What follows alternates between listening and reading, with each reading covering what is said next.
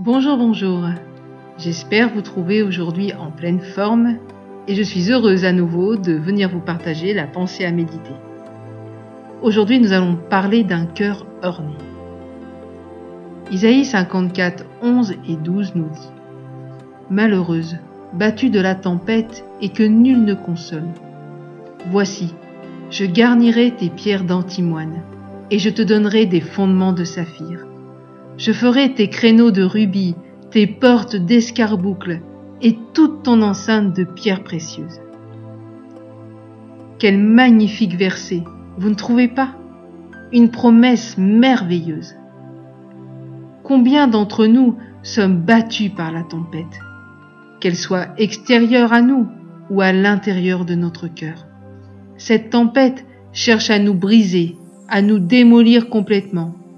Et il semble que les personnes qui ne vivent pas cette tempête ne prennent aucun cas de ce que nous traversons. Pourtant, Dieu sait, et il est la solution pour notre vie. Il désire garnir notre maison. Mais comment interpréter ce texte?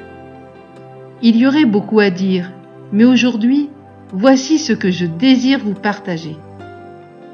Malgré la tempête qui fait rage en nous ou autour de nous, nous avons accès H24 à notre Dieu, là où nous pouvons être restaurés, mais aussi comblés.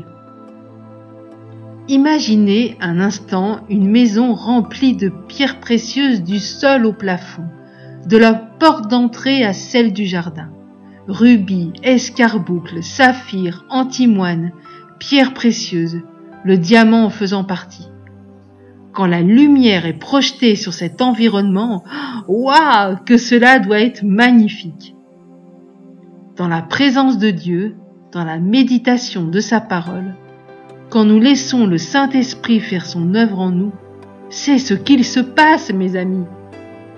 Dieu remplit notre cœur de fondements que la tempête ne peut pas détruire. Dieu orne notre cœur, notre personne, de toutes ses richesses et lui donne tout son éclat. Lui qui est la lumière de la vie. Ne te laisse plus vaincre par cette tempête. Ne laisse plus ton cœur vide, mais approche-toi de ton Dieu et laisse-le te consoler maintenant. Laisse-le te visiter et orner ton cœur et brille, brille comme tout à nouveau. Je te dis à très bientôt.